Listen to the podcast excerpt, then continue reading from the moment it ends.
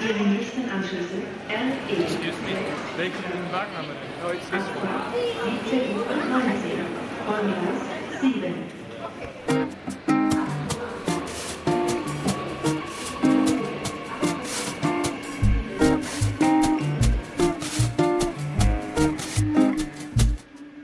Was hast du ganz bewusst zuletzt gelernt?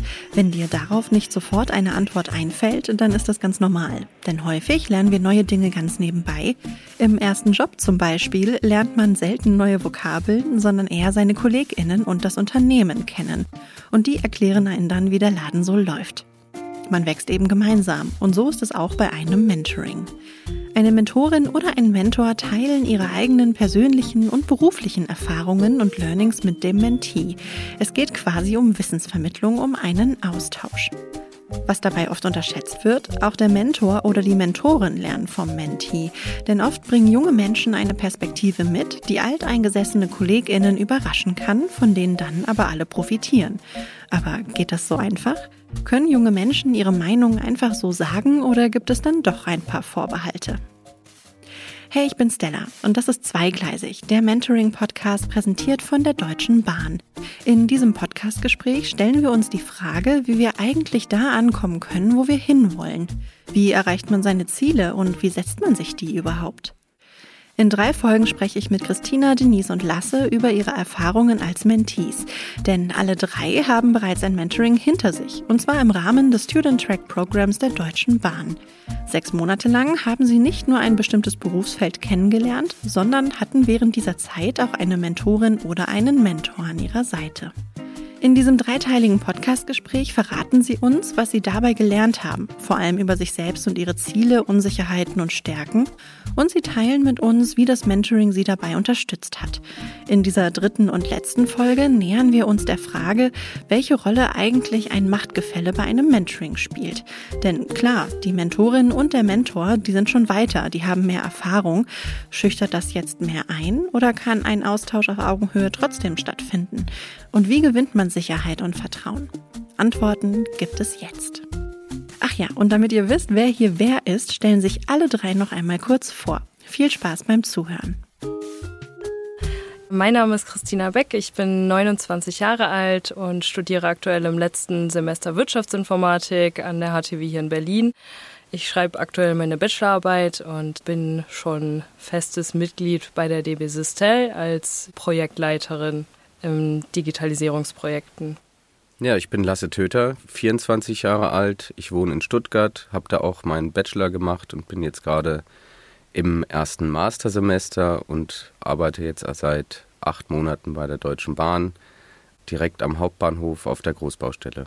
Ja, ich bin Denise Hahn, 25 Jahre alt und studiere jetzt im fünften Semester Bauingenieurwesen im Bachelor, auch an der HTW Berlin. Und ich habe im März 2021 bei der Deutschen Bahn im Student Track Programm teilgenommen. Im Mentoring begegnet man sich ja auf Augenhöhe, aber euer Mentor, eure Mentorin, die haben ja schon wesentlich mehr Berufs- und auch Lebenserfahrung. Was hat das mit euch gemacht? Also war das einschüchternd oder eher motivierend?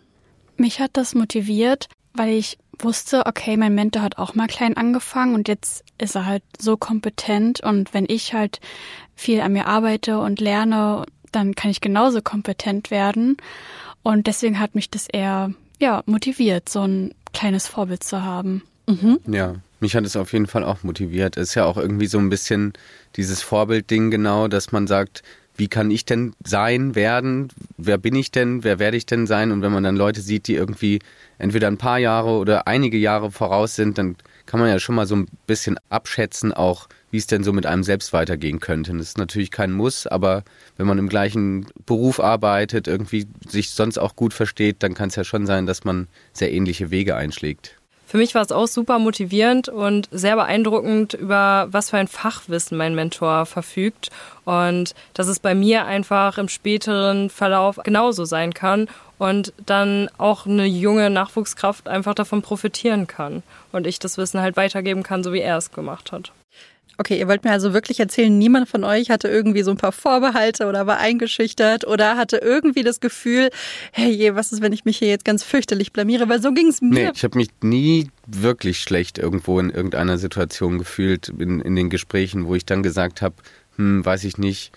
Aber weil ich auch immer dann die für mich zufriedenstellenden Antworten irgendwie bekommen habe und mich immer wohlgefühlt habe. Ich bin auch nie auf Ablehnung gestoßen oder ich hatte nie das Gefühl, ich muss hier jetzt die Performance leisten, die er leistet, weil man kann das einfach auch gar nicht vergleichen. Die Erfahrungswerte sind so unterschiedlich und das Ganze ist so auf Augenhöhe passiert und deswegen hatte ich nie irgendwie das Gefühl, da wirklich eine Hochleistungsperformance ablegen mhm. zu müssen, sondern ja, so zu sein, wie man halt einfach ist. Vielleicht ganz am Anfang so ein bisschen bei meinem Chef, aber das hat sich dann auch relativ schnell beruhigt und mittlerweile kann ich, gerade seine Elternzeit, aber sonst einfach zu ihm gehen und ganz normal mit ihm sprechen, ohne dass ich mir jetzt vorher Notizen mache, was ich gleich sagen werde. Ja, war bei mir genauso. Das heißt, die Augenhöhe war auch direkt zu Beginn schon da? Ja, ja. komplett. Ja. Okay, cool. Was würdet ihr den Menschen raten, die das Gefühl haben, sie haben jetzt irgendwie einen Mentor, eine Mentorin und diese Augenhöhe ist nicht direkt zu Beginn da? Also gibt es irgendwelche Maßnahmen, die man vielleicht selber ergreifen kann, um diese Augenhöhe herzustellen oder dieses Vertrauen, diese Vertrauensbasis? Ich würde sagen, wichtig ist es einfach, mit dem Mentor ins Gespräch zu gehen und seine Bedenken zu äußern oder auch seine Gefühle einfach offen zu legen und zu sagen, ey, ich bin halt einfach noch nicht so weit oder ich habe das Gefühl, dass ich Hochleistungsperformance hier abliefern muss, aber ich kann das einfach noch nicht oder ja, also ich finde, der einzig richtige Weg ist, mit seinem Mentor ins Gespräch zu gehen. Wenn man das Gefühl hat, das funktioniert aber nicht, dann gibt es immer noch die Möglichkeit, eine Vertrauensperson mit hinzuzusehen oder vielleicht auch die nächste direkte Ansprechperson, die man vielleicht schon im Team gefunden hat, vielleicht einen Mitpraktikanten oder den Chef oder ja, sowas. Und aber vielleicht auch gleichzeitig so ein bisschen sich selbst zu hinterfragen. Habe ich den ausreichenden Einsatz irgendwie gegeben? Und der ist dann schon auch, glaube ich, wichtig, dass man stets bemüht ist, äh, eben weiterzumachen, was dazu zu lernen und sich zu verbessern. Und nicht nur so passiv Feedback irgendwie von irgendwem zu bekommen. Und dann muss man eben auch mal was sagen oder sich auch mal behaupten, damit man irgendwie diese Augenhöhe herstellen kann. Wenn man nur das stille Mäuschen ist, was die Kritik dankend annimmt und sagt, alles klar, stimmt, du hast recht, ich bin doof, dann kommt irgendwie auch nichts bei rum. Genau, also Selbstreflexion sollte auf jeden Fall auch einen ganz großen Stellenwert haben in dem Fall. Also sich ja auch wirklich selber mal bewusst werden, wer bin ich, was kann ich, was kann ich vielleicht einfach noch nicht. Und dann ist man halt auch einfach in der Position zu sagen, okay, das kann ich nicht. Das ist jetzt so, aber ich möchte das lernen und dann halt auch wirklich mit Selbstbewusstsein da reingehen. Mhm. Wenn wir über Selbstreflexion sprechen, wie kann ich das denn mehr in meinen Arbeitsalltag integrieren? Also das ist ja schon etwas, wo manche sich vielleicht auch so ein bisschen vorscheuen, weil sie ähm, sich damit auseinandersetzen müssten, was noch nicht so gut läuft. Also kann man das ja vielleicht dann so ein bisschen wegpriorisieren und sagen, ja, habe ich jetzt keine Zeit für Selbstreflexion. Wie könnt ihr das in euren Alltag so ein bisschen mehr mit reinnehmen? Habt ihr da einen Tipp? Bei mir kommt das eigentlich irgendwie relativ automatisch, weil ich eher auch so ein bisschen mit diesem Nervössein, aufgeregt, schämen und da passiert es dann eben so, dass sobald ich merke, da war jetzt irgendwas, was ich nicht so gut gemacht habe, dass ich da schon direkt äh, hunderte Gedanken dran verschwende und mir eigentlich eher einen Tick zu viel Gedanken mache. Und wie kommst du dann ins positive Machen? Also nicht aus dem Mist, das ist mir jetzt misslungen, sondern hinein in, wie kann ich es besser machen?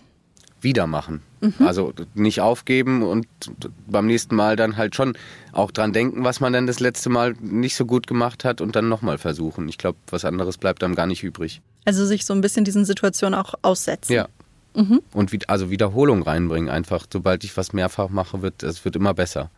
Desto sicherer man mit einer Situation ist, desto einfacher fällt einem das.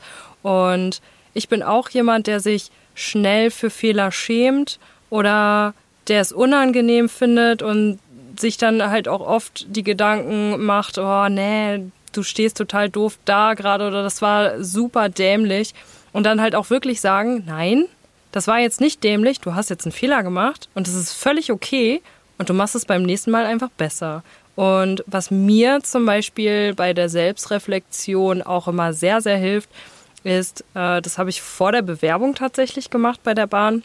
Ich habe mir ein Feedback bei meinen Freunden eingeholt. Ja, ja cool. Und, ja, Mann. Genau. Und ich habe einmal gefragt, wenn ihr mich jetzt beschreiben müsstet, was würdet ihr sagen, was wäre meine größte Schwäche oder was, was kann ich am wenigsten und was ist meine größte Stärke? Und das hat mir unfassbar viel geholfen. Und das habe ich genauso in die Bewerbung geschrieben und ich wurde im Bewerbungsprozess noch darauf angesprochen. Ich finde es aber auch super angenehm, einfach ab und zu bei Freunden so einen Realitätscheck mal Genau. abzufragen, wie nimmst du mich überhaupt wahr, weil man hat ja so seine eigenen Gedanken, wie man wahrgenommen wird, aber man weiß überhaupt nicht, werde ich so wahrgenommen, vielleicht Ja. nehmen die mich ganz anders wahr und da einfach mal bei Freunden, wo man eh weiß, da passiert mir jetzt nichts, abfragen, Genau. wie bin ich denn in solchen Situationen, kann auch mega viel bringen. Ja, ich habe auch einfach die Erwartung an mich selbst abgelegt, immer alles beim ersten Mal perfekt machen zu müssen, weil das wird eh nie passieren und ja, wenn mal was schief geht, dann ist es vielleicht erstmal unangenehm, aber man kann dann einfach nur das Beste draus machen, dann versucht man es einfach nochmal, lernt draus und macht es dann halt beim nächsten Mal besser. Ihr habt ja jetzt sechs Monate ganz intensiv mit euren MentorInnen zusammengearbeitet. Äh, sicherlich ist diese Erfahrung ja nicht nur für euch prägend gewesen, sondern auch für eure MentorInnen. Was haben sie denn von euch gelernt? Ich glaube, ich bin eine ganz gute Erdung, so, weil Was meinst du damit? weil man dann eben nur, ne, eigentlich nicht nur, aber man ist eben der Praktikant und kann schon so eine gewisse Lockerheit mit auf Arbeit bringen. Und dann kann man da, glaube ich, ganz gut so ein bisschen beruhigen und so eine junge, frische Stimmung irgendwie reinbringen. Ja, also ich glaube, ich habe meinen Mentor auf jeden Fall in manchen Situationen auch eine starke Schulter entgegengebracht. Zum Beispiel war er in einem Prozess, wo er sich beruflich auch äh, neu ausgerichtet hat und auf eine höhere Position vorbereitet hat und hat dann manchmal aber an gewissen Stellen gesagt, oh, das schaffe ich vielleicht doch nicht. Und da war ich dann und habe gesagt, ey, natürlich schaffst du das. Probier das erstmal. Wenn es halt nicht klappt, dann klappt es halt beim nächsten Mal. Und ich glaube, dass das einfach so eine gegenseitige Unterstützung in dem Fall war, wo ich dann halt auf emotionaler Ebene zumindest in dem Fall agieren konnte und einfach ihm zur Seite stehen konnte. Mhm, also Feedback bekommen und Feedback geben. Genau. Ja, super. Gab es da auch überraschende Momente, also Situationen, die für euch so ganz selbstverständlich waren, aber wo euer ähm, Mentor, eure Mentorin so einen Aha-Effekt dann bei euch ausgelöst habt? Also, dass ihr mit etwas, mit einer Sache so umgegangen seid, die für euch so selbstverständlich war, die euch so leicht fiel, aber der Mentor, die Mentorin dann äh, davon beeindruckt waren, weil denen das eben nicht leicht fiel? Mir fällt nur eine Sache ein, die ist aber ein bisschen, ja, ist halt was Einfaches, aber gerade so Computersachen, Excel, da sind ja schon echt viele Krücken dabei irgendwie in der Arbeitswelt. Und da auch mal vielleicht älteren, aber auch jüngeren Kollegen kurz mal eine halbe Stunde Zeit nehmen und denen erklären, wie denn irgendein Programm funktioniert oder wie man denn das dann auch als Tabelle formatiert. Da konnte ich auf jeden Fall viel unterstützen. Wurde dann auch so ganz bewusst auf dich zugegriffen? Ja, das ist dann leider halt der Fall. Sobald man dann einmal geholfen hat, wird man sehr schnell der Verantwortliche oder der Experte und dann rufen dich noch irgendwelche anderen Leute an. Oh, kannst du mir die Liste nochmal erklären? Hm, ja, Oh ja, den Expertentitel kriegt man sehr schnell. den darf man nicht sich irgendwie einheimsen. Da muss man aufpassen, tatsächlich. Ich hatte ein Projekt, äh, da ging es um Asset Management, Asset Tracking und auf einmal hieß es dann, ja, Christina ist auf jeden Fall Expertin im Bereich Asset Management und ich so, okay. Du hast erst ganz viele Bücher bestellt bei Ja. Amazon. genau. Ja, und da habe ich dann auch immer ganz viele Anrufe von so random Personen teilweise bekommen und dachte so, okay, kenne ich gar nicht, aber die rufen mich jetzt an und wollen was zum Asset Management. Boris hat gesagt, du bist Expertin. Ah, okay. Verrückt, wie schnell das manchmal geht, oder? Ja. In der zweiten Folge haben wir ja über eure Ziele im Mentoring gesprochen und wie man sie entdeckt und formuliert und dann am Ende auch erreicht. Jetzt sind eure Mentorings im Student Track ja abgeschlossen. Was habt ihr gelernt, auch über eure Ansprüche an Mentorings generell? Ich habe gelernt, dass es auf jeden Fall ein Geben und ein Nehmen ist und dass es kein an die Hand nehmen ist, sondern dass es eine Unterstützung ist, die einem auf dem eigenen Weg viel bringen kann, wenn man sie wahrnimmt. Und ja, dass es auf jeden Fall eine gute Möglichkeit ist, um sich selbst im Berufsleben zu finden.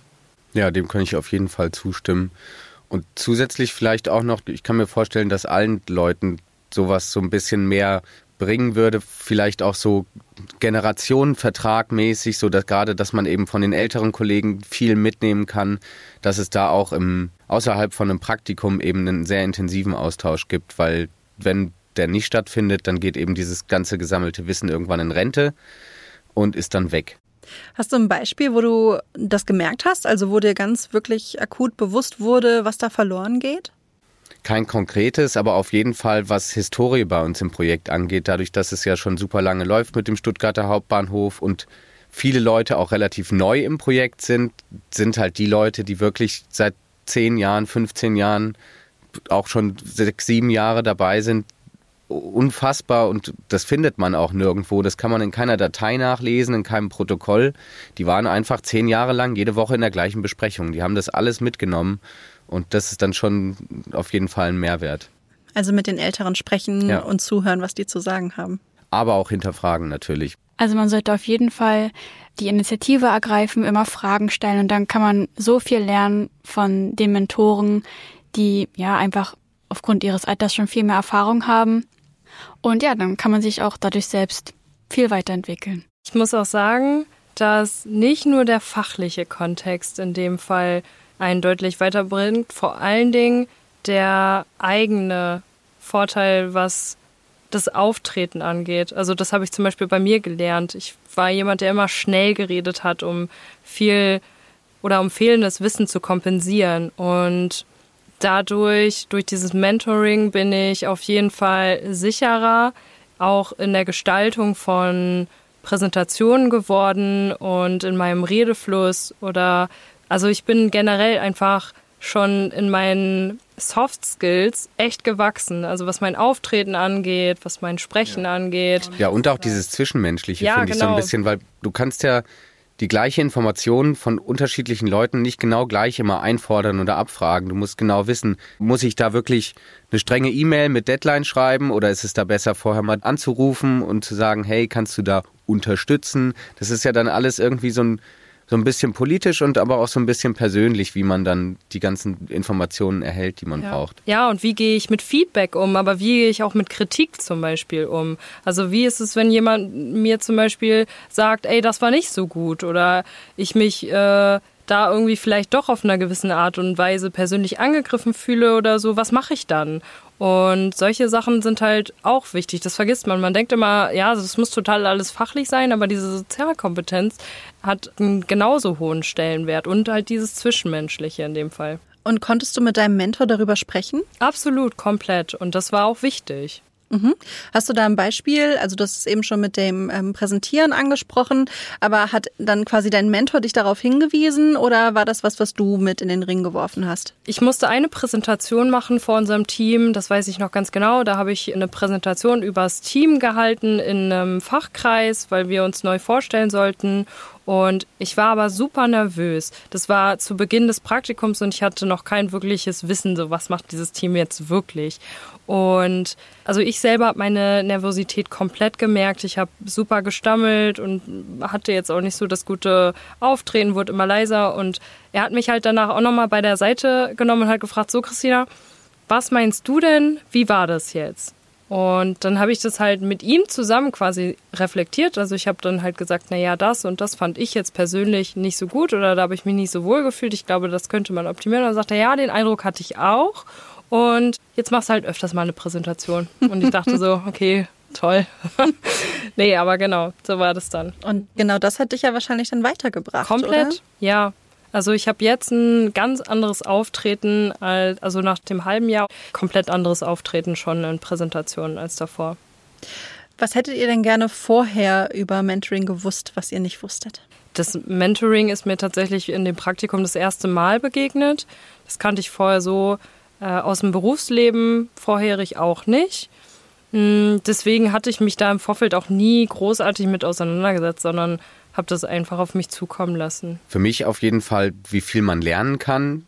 Das war mir vorher nicht bewusst in der Arbeitswelt mit Kollegen und so weiter. Also diese ganzen Mehrwerte, die, über die wir gesprochen haben, das war mir nicht so klar, dass mir das, das so viel bringen kann, so ein Praktikum zu machen und danach deutlich klarer zu wissen, was ich möchte äh, und wo ich hin will. Ja, das sehe ich genauso. Welche Annahme war denn komplett falsch im Kontext zum Mentoring, die ihr vorher hattet? Ja, es ist halt kein wirklich an die Hand nehmen. Ne? Also es ist halt wirklich, wir haben, ich denke, da spreche ich für alle, wir haben alle unsere eigenständige Arbeit äh, gebracht. Wir hatten alle wirklich Bock, was zu machen. Und es ist wirklich nicht so, dass man jetzt in das Unternehmen geht und da wird man an die Hand genommen und man setzt sich halt einfach hin und bekommt die Aufgaben zugeteilt und bekommt quasi noch einen genauen Screen, was man sozusagen in der Aufgabe machen, also schon den Lösungsvorschlag so eine, so eine Liste zum Abhaken Genau, einfach nur, genau. Ja. Also es ist schon so, dass man wirklich selber dann aktiv werden muss und äh, sich nicht einfach ins gemachte Nest setzt. Also so ein Mentoring kann dabei unterstützen, Ziele zu definieren, aber erreichen muss man sie schon selbst. Ja. Ja. Neue Eindrücke können ja auch dabei helfen, herauszufinden, was man wirklich will. Und im Student Track Program ist ja auch eine Hospitanz möglich. Habt ihr das in Anspruch genommen? Ja, ich habe das in Anspruch genommen und war eine Woche auf der Baustelle bei den Bauüberwachern. Ja. Ja, also es war schon ganz interessant, mal zu sehen, wie es auf der Baustelle direkt ähm, vor sich geht. Und auch die Kollegen waren super nett. Aber ich habe da für mich auch gemerkt, dass das nichts für mich ist. Und das war halt auch gut, weil so kann ich das auf jeden Fall für mich ausschließen. Und ich habe in der Woche auch richtig gemerkt, wie ich unbedingt zurück in meine Abteilung wollte und lieber was planen wollte. Und ja, das war dann auch eine gute Erfahrung zu wissen, okay, die Planung will ich auf jeden Fall lieber machen. Es hat also deinen eigentlichen Gedanken, das, was du eh schon geahnt hast, nochmal bestärkt. Ja, genau. So ähnlich war es bei mir tatsächlich auch. Ich habe auch so hospitiert. Im Januar war das dieses Jahr. Leider nur für eine Woche. Das fand ich tatsächlich ein bisschen kurz. Ich glaube, wenn das so super viel bringen soll, dann sind so zwei, drei Wochen vielleicht besser, weil in der einen Woche, da kommt man gerade so irgendwie inhaltlich klar. Und wenn es dann tatsächlich ein anderes Themengebiet ist, dann weiß man ja eigentlich nichts. Ich bin jetzt im Projekt gewechselt, nur in eine andere Abteilung. Da ging es dann inhaltlich aber auch schon um deutlich andere Themen, bei denen ich dann auch gut gemerkt habe, das ist was, was ich nicht machen wollen würde. Da ging es viel um Projektabschluss, das waren super viele Formalitäten und ich bin gerade ja noch auf der Live-Baustelle und das macht mir dann schon deutlich mehr Spaß. Nach dem Mentoring ist ja vor dem Mentoring. Wie geht es denn jetzt überhaupt so für euch weiter? Nach dem Praktikum habe ich für ein halbes Jahr weiter als Werkstudentin in meiner Abteilung gearbeitet und dann aber erstmal mit meiner Chefin vereinbart, dass ich eine Auszeit einlege, um mich vollkommen auf das Studium zu konzentrieren. Aber ich habe auf jeden Fall vor, auch wieder zurückzukehren. Äh, zu. Deswegen war es jetzt für mich kein Abschied für immer und ich bin mir sicher, dass ich dann auch zur Bahn und vielleicht ja sogar auch direkt in die Abteilung zurückkehre. Mein Praktikum war ja Ende März vorbei und ich habe dann verlängert als Werkstudent, ein bisschen die Stunden reduziert und gleichzeitig meinen Master angefangen, der jetzt nebenher gerade noch läuft. Ich hoffe mal, dass ich dann genug Motivation habe, den auch schnell abzuschließen. Ja, mein Student Track hat im Oktober letzten Jahres geendet. Ich bin dann weiter beschäftigt worden als Werkstudentin bis März diesen Jahres und bin seit April Projektleiterin Digitalisierung Infrastruktur. Also einen längeren Jobtitel gab es leider nicht. ähm, genau, und bin jetzt unbefristet in meinem Team übernommen worden. Gebe jetzt nächste Woche meine Bachelorarbeit ab und bin dann nach dem Kolloquium auch Gott sei Dank durch und beginne am 1.10. berufsbegleitend meinen Master in IT-Sicherheit und Forensik und werde mich jetzt auf IT-Sicherheitsprojekte spezialisieren. Das heißt, für euch drei ging es tatsächlich auch oder geht es dann auch weiter bei der Deutschen Bahn? Ja, Ja. Haben sich denn aus den alten Zielen, die ihr hattet, neue ergeben, die sich jetzt für euch quasi ganz natürlich ähm, entwickelt haben? Ja, also ich war vorher nicht so überzeugt, noch einen Master zu machen. Jetzt bin ich umso überzeugter und habe richtig Bock. Und mein neues Ziel ist auf jeden Fall, also mein großes Hauptziel ist der Master. Und meine kleineren Ziele sind jetzt erstmal wirklich Erfahrungswerte zu sammeln im Bereich IT-Security und da einfach wirklich Fuß zu fassen, sich zertifizieren zu lassen, an Schulungen teilzunehmen. Und das ist jetzt halt das alles, was ich als Vollzeitkraft bei der Bahn halt wirklich kriege. Ich werde jetzt unterstützt. Ich mache jetzt erstmal meinen Scrum Master und ähm, dann kommt alles so nach und nach. Also wir haben jetzt auch einen Entwicklungsplan. Also es ist jetzt nicht wirklich so, dass man Vollzeitkraft ist und danach ist das Mentoring vorbei, sondern es ist, wird halt auch nochmal auf eine andere Ebene dann gelenkt und, Und fortgeführt dann. und fortgeführt, genau. Ja, mein großes Ziel ist auf jeden Fall irgendwann dann der richtige Berufseinstieg irgendwie, wenn ich den Master dann über die Bühne bekomme. Da freue ich mich ehrlich gesagt auch schon drauf. Ich habe hab schon Lust, da irgendwo mitzuwirken. Jetzt ja gerade noch in Stuttgart, aber die Bahn baut ja an vielen, vielen Stellen. Eventuell auch in meiner Heimatstadt Frankfurt. Denise, wie sieht's mit deinen Zielen aus? Hast du neue? Also mein Ziel ist es jetzt auf jeden Fall, das Studium schnell fertig zu bekommen. Durch die Online-Semester wegen Corona hat sich das ein bisschen nach hinten verzogen leider. Aber jetzt, da ich halt auch weiß, wo es nach dem Studium für mich hingehen kann, will ich das Studium jetzt auch endlich dann abschließen.